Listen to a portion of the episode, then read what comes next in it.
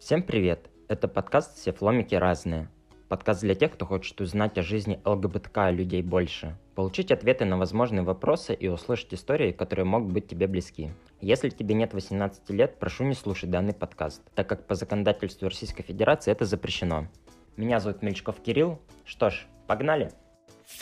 Сегодня у меня в гостях Денис из Варшавы. С ним мы обсудим ЛГБТ-активизм в Польше, а также узнаем его историю об онкологическом диагнозе и как он на него повлиял. Привет, Денис, как у тебя дела? Привет, Кирилл. Дела отлично. Расскажи немного о себе. Откуда ты, чем сейчас занимаешься, чем увлекаешься? Ох, это тяжелый вопрос. Я вообще родом из Беларуси. Я родился в городе Бресте в многодетной семье. Третий ребенок из четырех. И в возрасте 17 лет, когда я закончил школу, я поступил сюда, в Варшаву, Польшу, в Варшавский университет на факультет биологии. Сейчас я учусь в этом университете.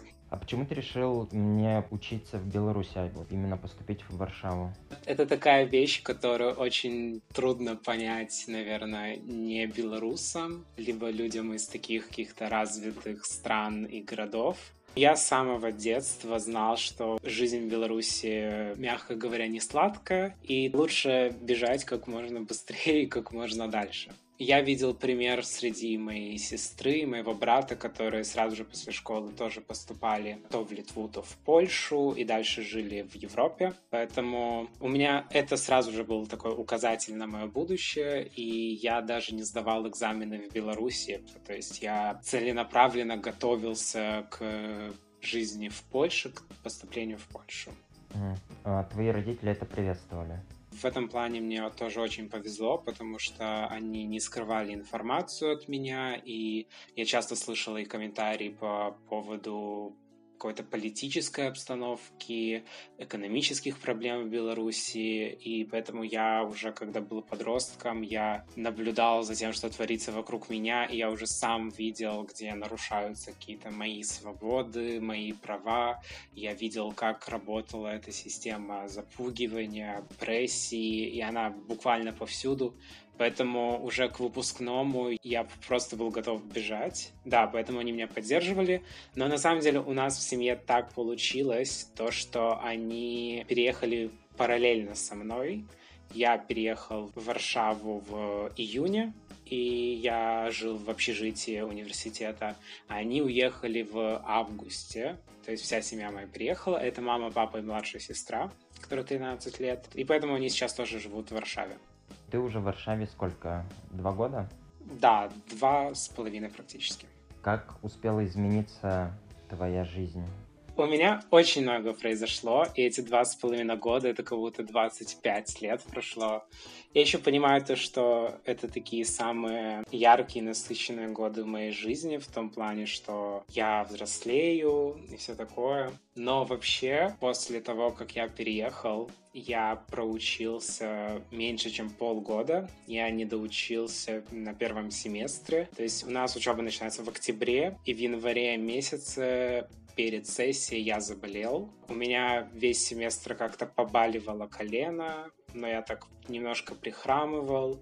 А вот в январе месяце я подскользнулся и упал. Я думал, что я сломал ногу. Меня отвезли в больницу, сделали рентген. И это оказалось опухоль. И после где-то месяца обследований это оказался рак. И тут, наверное, надо сделать такой эффект ту-ду-ду-ду. Потому что это очень такой страшный, наверное, для всех диагноз. Особенно для каких-то иммигрантов. Когда мне было 17 лет, я только начал свою жизнь, и тут рак. Было очень тяжело, но, как видно, я сейчас улыбаюсь, вот на всякие подкасты хожу записываться, поэтому у меня жизнь, в жизни все классно. Но я лечился полтора года, то есть у меня обнаружили рак кости, произошла там несколько операций. Основная операция была на коленный сустав, мне заменили его, и теперь у меня такое металлическое колено внутри, почти киборг. А дальше у меня было лечение с легкими связано, потому что пошли метастазы, всякие медицинские штуки. Также я в это время совершил каминг-аут. В первую очередь себе, потому что, мне кажется, это самый важный каминг-аут, который мы можем совершить. И самое интересное, это прям так прикольно получается, я его совершил 11 ноября 2018 года. Это День независимости в Польше. Это было столетие Дня независимости. Это первый раз, когда я рассказал и себе, и сестре. Это у меня такая годовщина. Сейчас 8 ноября. Я не знаю, можно ли это говорить. Это просто будет как раз через три дня. У меня будет праздник моего каминг -аута. Ну, а дальше я сообщил и друзьям, и вскоре моей семье, моим родителям. Сестре младшей или старшей? Старшей, да, ей 33 года на данный момент. И мы с ней очень близки. Она как бы была таким человеком, которому я мог доверить эту информацию. Я помню, я сидел в общежитии, я спустился в комнату для студента. Я очень волновался, я с ней созвонился по скайпу, рассказал это.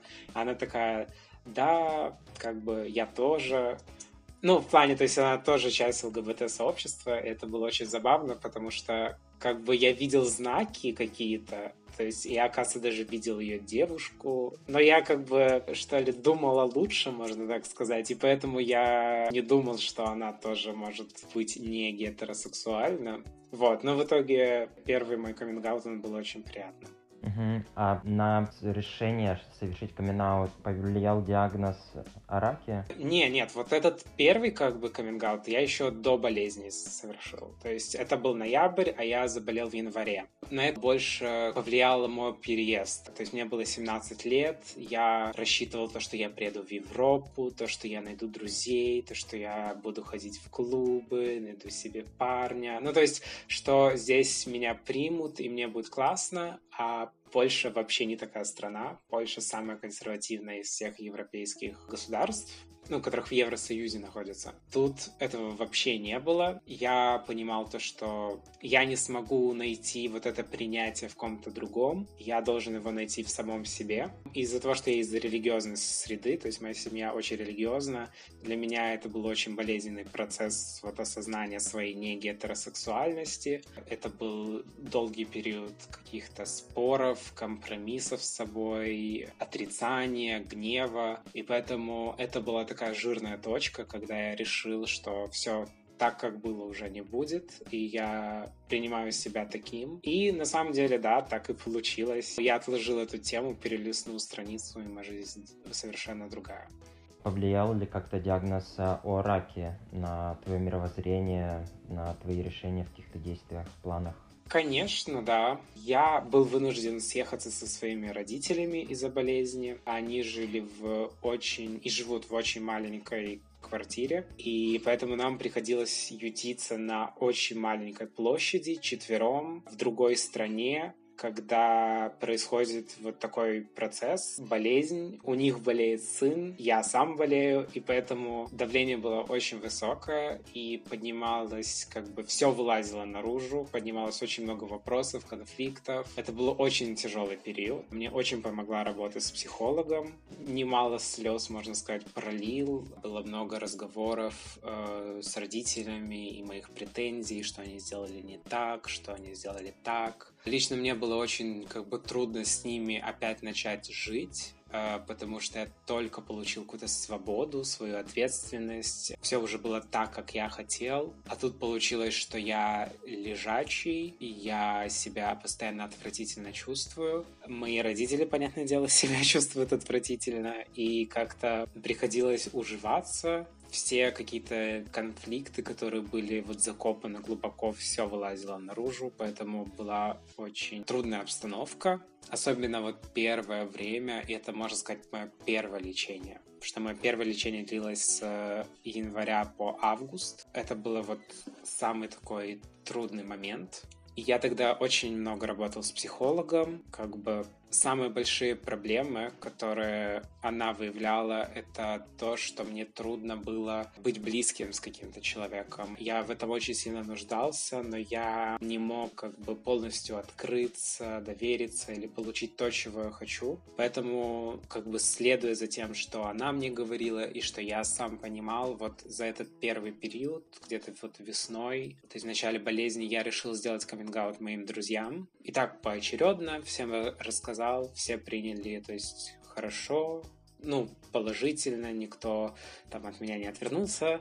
Но я понимаю, что это такая скользкая ситуация, потому что будет вдвойне просто плохо, если ты от ракового больного скажешь, фу, ты гей, уходи. Ну, то есть так не будет, поэтому они были вынуждены, можно сказать, принять это. Но отношения наши поменялись в семье, когда я заболел второй раз. То есть, когда у меня пошли метастазы в легкие, это было в ноябре. То есть, я где-то два месяца был здоровым, была такая ремиссия, потом я заболел во второй раз, и этот раз уже был гораздо легче. То есть это до сих пор был очень трудный период, было большое давление, я помню, рыдал, когда я узнал, что я снова заболел и что мне снова надо начинать химию. Но я приходил в больницу с улыбкой, я готовил вместе со своими родителями, я играл с ними в настольные игры, разговаривал. И то есть как-то общение приходило в норму, и я уже нацелился, что ли, на жизнь. Та жизнь, которая у меня есть, она достаточно, она нормальна,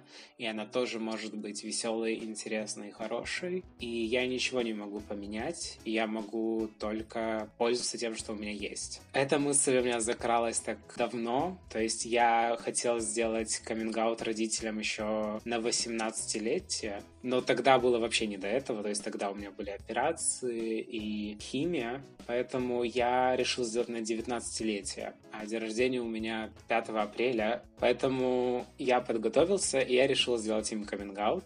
Я в тот день вышел из больницы, я очень сильно волновался. Тогда уже, то есть это 2020 год, то есть это карантин, никуда никуда не выходит. Мы сделали какой-то торт, мы играли в настольные игры, разговаривали. Это просто было как из фильма, все улыбались, светило солнце, вот просто радужный день, можно сказать, то есть все было прекрасно, но в какой-то момент я понимал то, что подходит тот момент, когда мне надо это сказать, и я их попросил остаться, присесть, и сказал, что мне надо им что-то рассказать. При этом присутствовала моя младшая сестра, и мне было важно, чтобы она это слышала и тоже понимала. Ей 13 лет, она уже понимает такие вещи, и я не хотел, чтобы это было какой-то тайной семейной. То есть я хотел показать свою открытость прежде всего. Я, как мне кажется, довольно тактично с ними поговорил об этом, рассказал им то, что я гей, то, что я это им говорю, чтобы быть ближе с ними, чтобы быть искренним. Я не хочу от них отталкиваться, отходить. Я, наоборот, хочу ближе с ними общения, и я понимаю, что им трудно это принять, но я считаю, что это важно сделать. Я абсолютно знал, какая будет у них реакция, потому что что уже такой разговор был у моей старшей сестры. Он немножко отличался тем, что она не говорила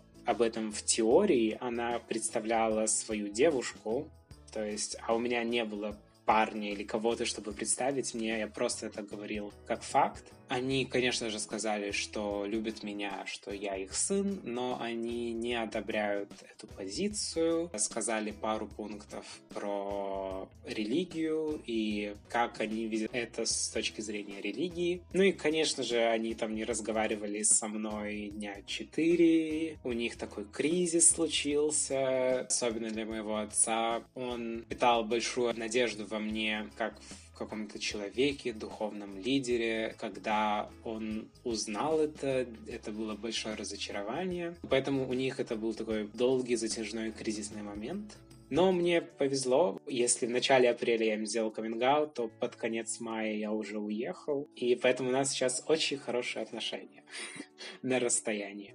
То есть вы общаетесь, поднимаете ли как-то этот вопрос? Да, мы общаемся. Вот буквально сегодня я ездил к ним делать пиццу. Ну, у нас реально довольно хорошие отношения, они мне помогают очень часто. Но эта тема не поднимается. Но так как я довольно активный в ЛГБТ-сообществе, так как у меня здесь там маленькие флажки в комнате находятся, или какой-то мой пост, и когда это всплывает, я вижу, как мама белеет, набирается сил, чтобы выжить это из себя, то есть сказать про мою сестру что-то, ее девушку, либо про меня. Всегда упоминает то, что она это не одобряет, и то, что ей это тяжело, и что для нее это дикость, и вообще мой выбор, так называемый, неправильный. Но чаще всего эта тема просто не понимается. средний, получается, ребенок в вашей семье между старшей сестрой и тобой, это... Это брат, да, ему 27 лет.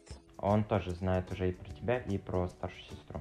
Да, он живет на другой половине земного шара, в Тайване. Про сестру он знал еще давно, то есть это я довольно поздно узнал. Моя сестра, она так какового каминг не делала, просто они вместе тусили. Она говорила, вот это моя девушка. И мой брат такой, окей. Вот, поэтому он к этому отнесся вообще спокойно. Особого значения даже не придал. Что связано с раком? Есть ли еще какой-то риск дальнейшего развития или вот ты сейчас вне зоны риска? У раковых больных вообще они никогда не могут быть здоровыми. Такой пациент, он всегда находится под наблюдением. Поэтому здоровым я называться не могу. Но я закончил химиотерапию в мае месяце 2020 года. А сейчас я лечусь таблетками. Это экспериментальное лечение генетическое, которое предотвращает повторное распространение раковых клеток. Ты упомянул, что ты являешься активным членом ЛГБТ-сообщества в Польше. Можешь рассказать немного вот про эту сторону жизни, как ты к этому пришел, почему для тебя это важно? Ох, ну прям активным участником ЛГБТ-сообщества в Польше я себя назвать не могу, это прям слишком громко. Я очень много образовывался о ЛГБТ через интернет, то есть когда я еще был в Беларуси или в Польше, для меня это было окошком в такой светлый, радужный мир. Я посмотрел много видео, и где говорилось о важности каминг о важности принятия, почему вообще важно говорить об этом, что ты являешься членом ЛГБТ-сообщества. И я это переживал как бы на своем опыте, потому что я как раз-таки являюсь таким ребенком, который, ну, считал, что это неправильно, отвратительно, ужасно, и которого спасли вот такие люди, которые делали видео на Ютубе, кино, фотография в Инстаграме, что угодно. Я цеплялся за этот материал, и любая репрезентация для меня была дорого и важна. Поэтому я всегда ценил вот именно ЛГБТ-сообщество как сообщество, как силу, я ценил радужный флаг как символ, прайд, потому что я видел вот эту борьбу, которая происходила внутри меня много лет. Я видел эту борьбу, которая происходит вокруг меня, среди моих знакомых, в моей стране и вообще в мире в целом. Я понимал, что важно быть не пассивным слушателем и наблюдателем, а важно что-то менять, бороться, влиять на позитивные перемены в обществе, как для себя, так для людей в будущем и вообще для людей в целом. Все началось с моей сестры. Она является участницей ЛГБТ-организации в Германии, в Берлине, где она живет. Называется она «Квартира». Я один раз был у нее на такой встрече, и я был под большим впечатлением от того, какие люди дружелюбные. И это был такой оазис посреди Берлина, где ты нашел русскоязычную компанию веселых интересных людей, которые вот просто тебя принимают. Я помню, что мы с ней тогда покрасили мои короткие волосы, которые только-только отрастали после химии, в голубой цвет. Я долго мечтал их покрасить. И мы просто поехали туда, и мне никто ничего не сказал, не то что про мои волосы, говорили комплименты. Я вообще забыл о том, что я вообще какой-то другой, что мне надо как-то объяснять себя. Поэтому я уже тогда для себя в голове отметил важность ЛГБТ-сообщества и в такой комьюнити, и как важно быть частью этого. И летом этого года, в июле 2020 у нас был очередной разговор в Телеграме, где она мне рассказывала о том, как она готовится проводить прайд в Марцане, это район в Берлине, и она там была диджеем. Она принимала активное участие, и я, конечно, переживал, и я говорил о том, как бы я хотел туда приехать, но по различным причинам я не мог этого сделать. И она мне сказала, что почему бы тебе, ну, не найти такую организацию в Варшаве, и ты можешь участвовать там. И сказала мне, что а если такой организации нет, то тогда организуй сам. И я знал, что такой организации нет. И почему-то меня эти слова зацепили, и у меня не было времени, то есть я не учился, это было лето, я сижу дома, мне делать нечего. А я человек деловой, массовик-затейник. То есть еще с детства я был в различных клубах ЮНЕСКО, там что, где, когда. Я люблю организовывать всякие мероприятия. И это был для меня такой немножко как вызов, толчок. И тогда я созвонился со своей единственной подругой русскоязычной из ЛГБТ-сообщества. И я такой, классная идея. Она сказала, классная идея, давай делать. И вот мы сделали группу на Фейсбуке из двух людей. И вот из такой малюсенькой группы мы начали свою работу посреди коронавируса, посреди локдаунов. Мы начали организовывать встречи для ЛГБТ людей, русскоязычных из э, вот Варшавы. Начиналось это все как встречи в парке, потому что хорошая погода, пикник, может прийти неограниченное количество людей. И я был удивлен, насколько разнообразно вообще аудитория приходит. То есть это и какая-то молодежь, как и я, из Беларуси, Украины. Также это были вполне взрослые люди. Там был один мужчина, который поет в православном хоре. И то есть у меня вообще не сходились эти два мира, православный хор и ЛГБТ-сообщество. Приходили люди, которые мало связаны с ЛГБТ-сообществом, но им была интересна вот именно эта тусовка русскоязычная и просто найти какой-то друзей, социализация. Потому что в Варшаве и в Польше в целом очень много иммигрантов из Украины, в первую очередь, а также из Беларуси. Им очень трудно здесь социализироваться. Большинство приезжает приезжает на работу на несколько месяцев и уезжает, и поэтому к таким людям относятся с опаской и недружелюбно. А те люди, которые приезжают сюда надолго, как и любым, наверное, людям, это и другой язык, и другая культура. Трудно найти каких-то новых людей для общения, поэтому вот такие вот компании русскоязычные очень даже кстати. Приходили даже поляки, которые изучают русский язык, либо украинский язык. Для них это такая пассия, я не знаю, есть ли такое русское слово, то есть это для них это такое прям страсть к русскому языку, то что они вот приходят на такие встречи. И сколько сейчас уже у вас в Фейсбуке людей на этой страничке? Сейчас человек 80 находится, но мы разбросаны между платформами, то есть Инстаграм, Телеграм, Фейсбук. 80 человек может прозвучать как мало, но учитывая то, что я когда этот начинал, думал просто, если 2-3 человека придет, то уже будет классно, то я перевыполнил свою цель вот в 40 раз. И я думаю, было бы гораздо больше, и я уже нахожу различные способы как-то развиваться, интегрироваться с другими ЛГБТ-организациями в Варшаве. Сейчас мы, например, начали проводить онлайн-встречи, с которой я ушел, чтобы провести запись этого подкаста. Вот, но все очень ограничено из-за коронавируса, из-за локдаунов. И мы называемся «Котелок». Это тоже очень важно. Это такая забавная история, потому что я думал о названии ЛГБТ-организации в Берлине, русскоговорящей, она называется «Квартира», и я влюблен в это название. Мне кажется, оно самым вообще идеальным, потому что квартира — это какое-то место, где собираются, это уютно. Но также пишется латиницей русское слово, это значит в латинском обществе какой-то русские люди.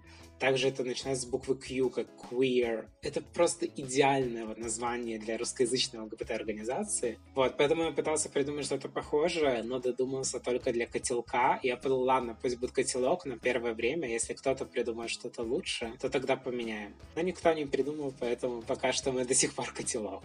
А что он собой обозначает и символизирует? Мой ход мысли был такой, как бы поход, где люди собираются. То есть я тоже думал, вот место, то есть уют, тепло. Первые наши встречи, они начинались с парков, поэтому у меня сразу же такой лесной мотив был. Поэтому это костер, и вот у костра мы собирается там котелок. Также в котелке постоянно что-то варится. То есть варится, значит, активное, бурление идет, бурление идеями, не знаю, эмоциями, поддержкой, любовью, чем угодно.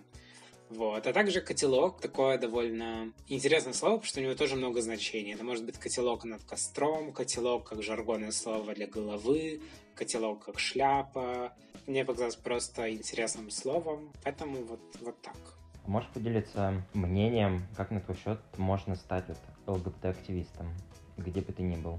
Активизм — это вообще такая тема сейчас очень актуальная, и мне нравится, что люди по всему миру задумываются об этом, как быть активным политически, социально, неважно как. Всегда самый большой принцип, который, мне кажется, можно применять во всем жизни, это смотреть, что ты поддерживаешь. Всегда проверять исполнителей, например, кого ты слушаешь, их мнение о, к примеру, ЛГБТ-сообществе или для меня вот, например, лично важно, проблемы в Беларуси. Я наблюдаю за тем, как различные люди реагируют на это, и я могу для себя определить, хочу ли я это поддерживать. А как мы это поддерживаем? Мы зачастую поддерживаем это своими деньгами. И я это увидел, помню, еще года четыре назад. Опять же, моя сестра со своими друзьями пришла в магазин, они выбирали пиво, и моя сестра потянулась там за одной бутылкой, а ее друзья такие, не-не, не, бери, этот сексист. А потянулась за другой, нет, этот гомофоб. Она такая, ага, вот это нормальный? Они такие, да, нормальный. И купили, то есть пиво той марки, чей владелец этой компании подходил им.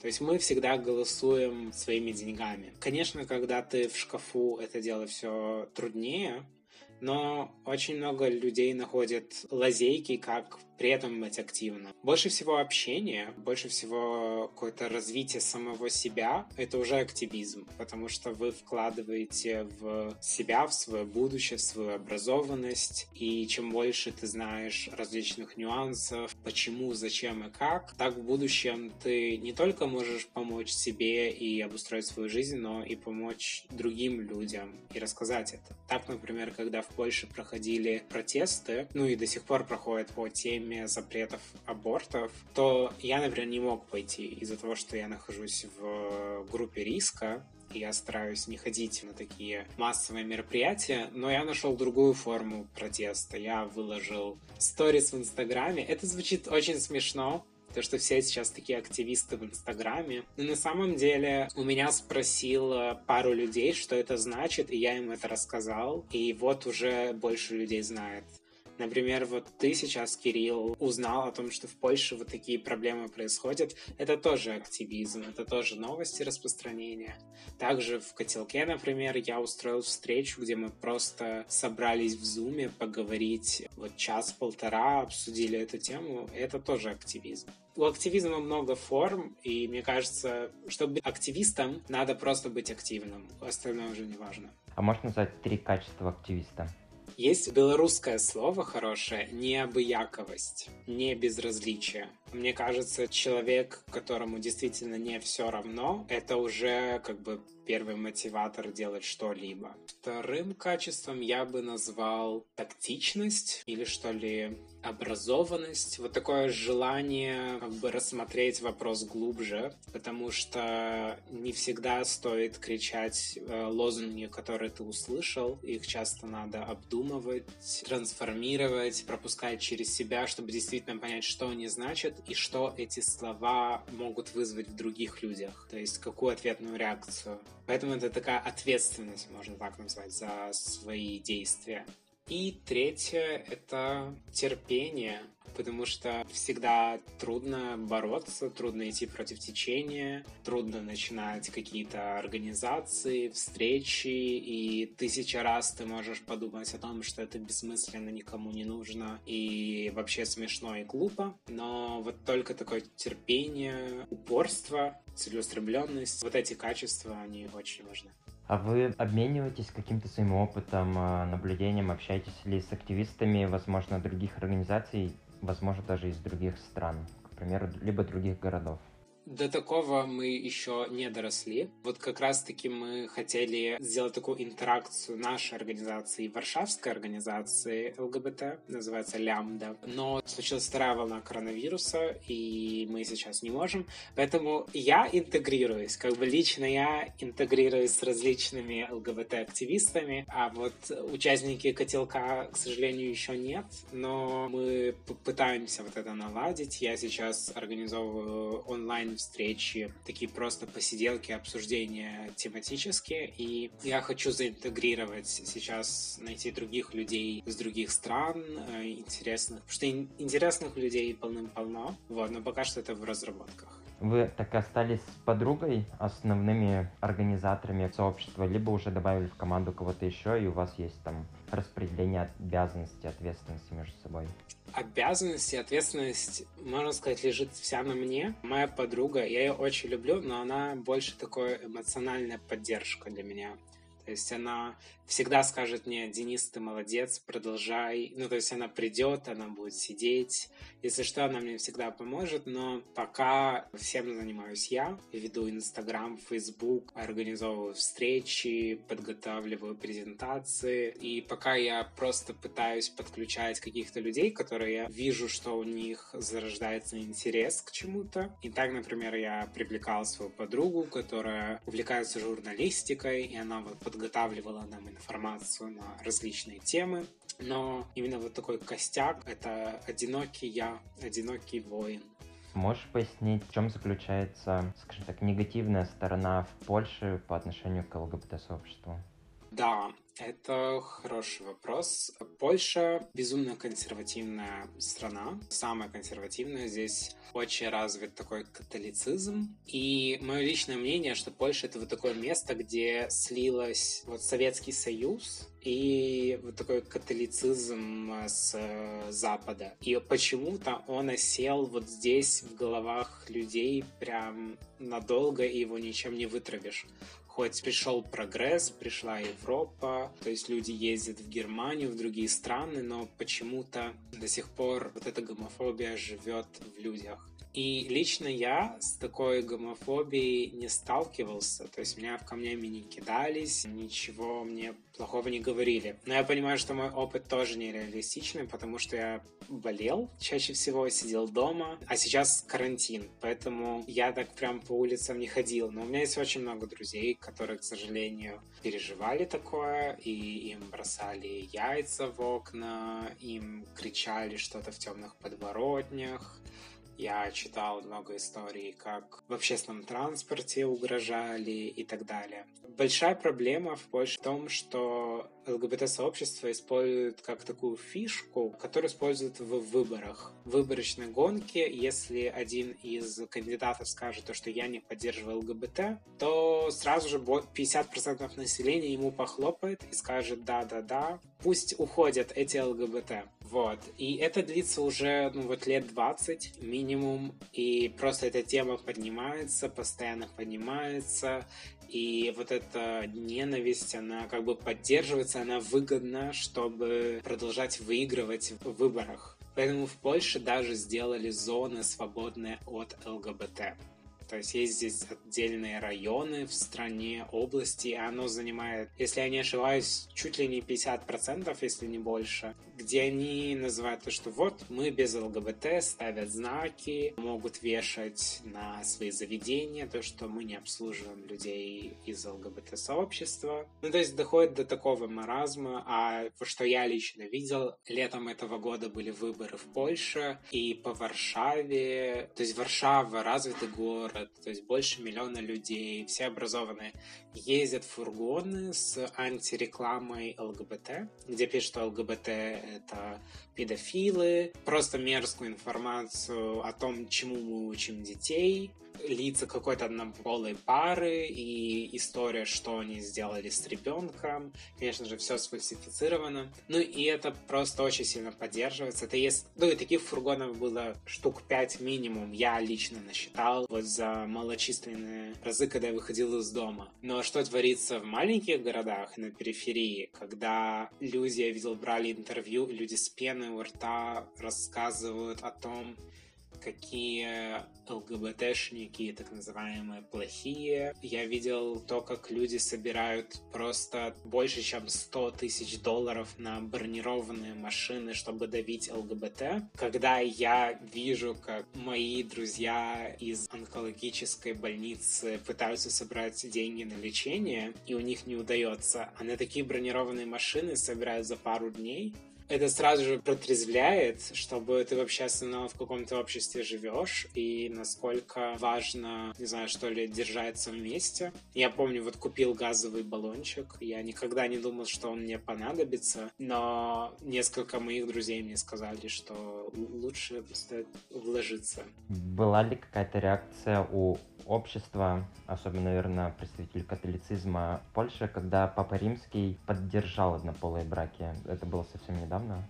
Да, это было недавно, но это, знаешь, у них такой как фильтр стоит. То есть, э, если скажут, что ЛГБТ плохо, они покивают. Если скажут, что ЛГБТ хорошо, то они либо кинут камнем, либо пропустят мимо ушей. Поэтому я бы даже сказал, что это не совсем прям религиозные фанатики, потому что мой лучший друг, он католик. Я сам иногда с ним хожу в католическую церковь, то есть как бы сам католицизм, он не двигает людей к насилию и к ненависти, там наоборот все про любовь, дружбу, жвачку и все такое. Просто в Польше почему-то очень много ультраправых людей, то есть это и сексистов, даже фашистов, нацистов, антисемитов, несмотря на то, что здесь очень много евреев и Холокост, это просто такая больная тема. Так, например, на День независимости, вот который я рассказывал, что я тогда сделал свой каминг-аут своей сестре, в этот день проходит большой парад, и это ультраправый парад. То есть консерваторы, они ходят с транспарантами, флагами, где у них зачеркнуто ЛГБТ, где там нет приезжим, нет иммигрантам, там нет аборта. Ну, то есть все такое супер-супер правое, такое уже просто даже фашистское на самом деле. Поэтому больше проблема как бы в таких таких людях. И, к сожалению, вот правительство, вся вот эта система, она это не искореняет, а во многом даже поддерживает. А прайды в Варшаве проходят? Да, прайды проходят даже не только в Варшаве, в других городах, но вокруг прайда свое отдельное мероприятие людей, которые его не поддерживают. В Варшаве это очень охраняемое такое мероприятие, когда в городах поменьше видео просто ужасное, где в людей кидают камнями, когда дерутся, и когда выходят ксензы, это как батюшки, только католические, и смотрят на это, или там мэр города, может, есть видео, которые смотрят на то, что творится, и они, ну, как бы ничего не делают. Поэтому это проходит вот в такой форме. Угу. А можешь рассказать о своих каких-то, возможно, ближайших планах, но значимых для тебя? Либо, если у тебя есть какие-то глобальные, рассказать о них. Ой, спасибо, что спросил. Я тут готовлю вакцину от коронавируса. Хочу спасти мир. На самом деле, не знаю, сейчас пока цель просто выжить. Я вот недавно заново вернулся на учебу. То есть я в то время, когда я лечился, я перестал учиться, поэтому я сейчас снова на первом курсе, когда все мои друзья на третьем и скоро заканчивают, то я опять, опять в первый класс. Поэтому учусь, пытаюсь развивать котелок и как-то поставить его немножко на рельсы, потому что пока что это что-то, что мне приходится постоянно двигать, постоянно делать, чтобы оно не затухало. Также я ввязался в проект с помощью белорусским беженцам. То есть здесь э, очень много, на самом деле, беженцев, и есть много инициатив, как им помочь, то есть организовывают много шелтеров, приютов, вот. И моя знакомая позвала меня в такой проект. Я весь такой деловой, занятой человек. А в будущем я хочу закончить учебу, уехать во Францию, хочу говорить по-французски, работать учителем и жить счастливо. Вот такие у меня планы. Здорово. А на учебе как относятся к тебе? Ну, насколько там знают о твоей деятельности, о твоей сексуальной ориентации? Мне кажется, что здесь академическая среда, она очень толерантная, и она заботится о твоей конфиденциальности. То есть здесь учеников не имеют права ни высмеивать, ни шутить, ни ставить неловкие положения. Здесь лишний раз не назовут тебя по имени, даже по фамилии. Поэтому эту информацию как бы никто не знает. Если кто-то захочет узнать, то у меня на странице на Фейсбуке там не написано крупными буквами, но если полистать, можно догадаться. Если посмотреть то, как я одеваюсь, то тоже можно догадаться. Я вижу много молодежи, особенно на моем факультете, которая такая прогрессивная, продвинутая. Много людей высказываются в поддержку вот ЛГБТ, либо Black Lives Matter movement, или когда вот этот был страйк женщин. В основном я вижу таких поддерживающих людей, вот. Но эта среда довольно такая свободная и никому, можно сказать, не важно. При этом все с большим уважением друг к другу относятся. Хорошо. И крайний мой вопрос. Что тебя отличает от других? Ну, было бы очень грустно сказать, что меня отличает, типа, только моя история. Что я даже шутил часто с друзьями, то, что были такие мемы, что если хочешь получить Оскара, то надо снимать фильм о иммигранте, чернокожем, гее, больным спидом. Ну, то есть такие прям темы зацеплять. И то, что я сейчас вижу по моей жизни, я сейчас очень много из этих пунктиков зачисляю, то есть иммигрант, гей, больной раком. Но мне кажется, что меня отличает от других моя креативность, не безразличие. У меня на все есть какое-то свое мнение свой взгляд. Я везде найду, как вставить свои пять копеек. И часто мне это очень помогает по жизни и вот помогает отличаться от других. Здорово. Предлагаю на этом закончить. Спасибо за твою особенную, необычную историю. Ты большой молодец и прям боец, смотрю, по жизни. Желаю тебе вывести котелок на новый уровень, создать еще больше комьюнити. Если понадобится, возможно, какая-то помощь, то обращайся. Ой, спасибо большое. Мне было очень приятно, что ты меня пригласил. И, конечно, будем держаться вместе. Нам всем нужна поддержка.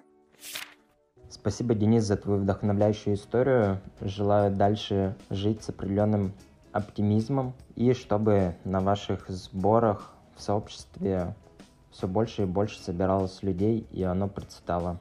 Огромное спасибо, Кирилл. Мне очень-очень понравилось. Это подкаст «Все фломики разные». Подписывайся, подкаст доступен на всех платформах, а также ты можешь влиять на контент подкаста, общаясь со мной в телеграм-канале «Собака All's Different». В нем я буду анонсировать новые выпуски и спрашивать у тебя обратную связь. А также можешь оставлять пожелания к историям, которые ты хочешь услышать. Все ссылки найдешь в описании. Пока!